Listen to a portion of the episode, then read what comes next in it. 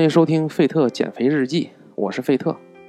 那既然谈到了减肥，我想还是先来分析一下朋友们屡次减肥却越减越肥的原因。大家都知道，社会学当中有一个著名的二八法则，也就是说，我们花在重要的事情上面，可能只有百分之二十的时间，但是却完成了百分之八十的产出。另外一些事情呢？我们投入了百分之八十的时间，却只完成了百分之二十的产出。那对于我们来说，当然是靠着百分之二十的时间产生百分之八十的产出更划算，对不对？这就是我们无论做什么事情，都要先抓住重点，分出轻重缓急。重点找得好的话，你做事情就可以事半功倍；反之，就是事倍功半。那具体到减肥这件事情上，也需要分清楚重点。上期我们谈到了减肥是少吃加多运动，那么这两者之间的先后顺序又是什么呢？根据我自己总结的经验，少吃和多运动之间呢，关键还是在于少吃，也就是控制饮食。而且控制饮食基本上不需要额外的时间，因为你无论如何每天都需要吃饭的嘛。多吃一点，少吃一点，也都会占用一日三餐的时间。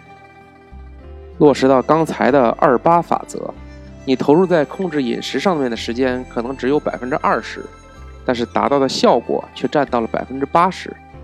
反之，对于运动，无论是有氧运动、无氧运动还是 HIT，都需要你专门找时间去做。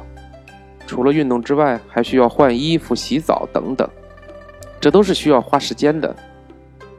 可能你投入了百分之八十的时间，却只得到了百分之二十的效果。我们经常看到身身边有很多女孩，不需要额外的运动，仅仅靠着控制饮食也能完成任务。但是如果你不控制饮食，只加大运动量，那体重可能就会越减越胖。当然，我们在这里不建议纯粹的控制饮食，那样对健康的影响比较大。我们无论再怎么减肥，都是为了更好的生活，对吧？没有健康，那当然也就不会有更好的生活了。翻回头，我们说一下控制饮食。既然它这么重要，直接决定了减肥的成败，那么应该怎么做才能保证我们持续不断的控制饮食呢？这就需要我们首先进行一下心理建设。设想一下这个场景：你和朋友在饭店聚会。等来等去，过了饭点儿，终于把所有的朋友都等到了。这个时候，你已经是饥肠辘辘了。当你拿起筷子夹菜的那一刻，还能不能想起自己信誓旦旦的减肥呢？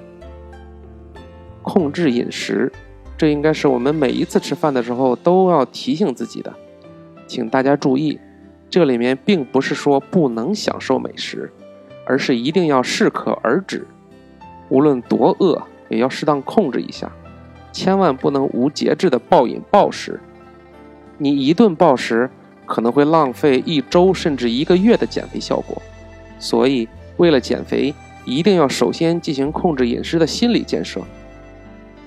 我自己的经验，每次坐到饭桌前，都要先提醒一下自己：一个连体重都管理不好的人，他又如何能管理好自己的人生呢？每次想到这一点。我就能克制一下自己对于美食的欲望，当然并不是一点都不吃，只是不能吃的太多而已。尤其是在朋友聚餐的时候，往往都是千挑万选的美食，这个时候千万不要吃的大饱二足之后才想起控制饮食，那就真是得不偿失了。我自己为了减肥，给自己一个心理暗示，希望朋友你也能够进行一下自己的心理建设。给减肥一个目标，一个动力，一个心理暗示。每次你吃饭的时候，先提醒一下自己，让自己有控制饮食的动力和欲望，这样才能最终达成减肥的目标。